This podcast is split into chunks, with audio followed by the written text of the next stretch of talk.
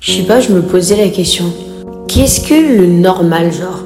En mode, qui a défini ça c'est normal, genre Je sais que la discussion elle date pas d'hier, mais qu'est-ce qui fait que tu peux arriver vers quelqu'un et faire ça c'est pas normal, genre en mode, à cause de ça, tu peux être plus ou moins accepté euh, dans la société, quoi. Parce qu'au final, ben, on a chacun notre normal. Parce qu'au final, ben, notre normal, il correspond bah, au résultat de l'équation de notre vie.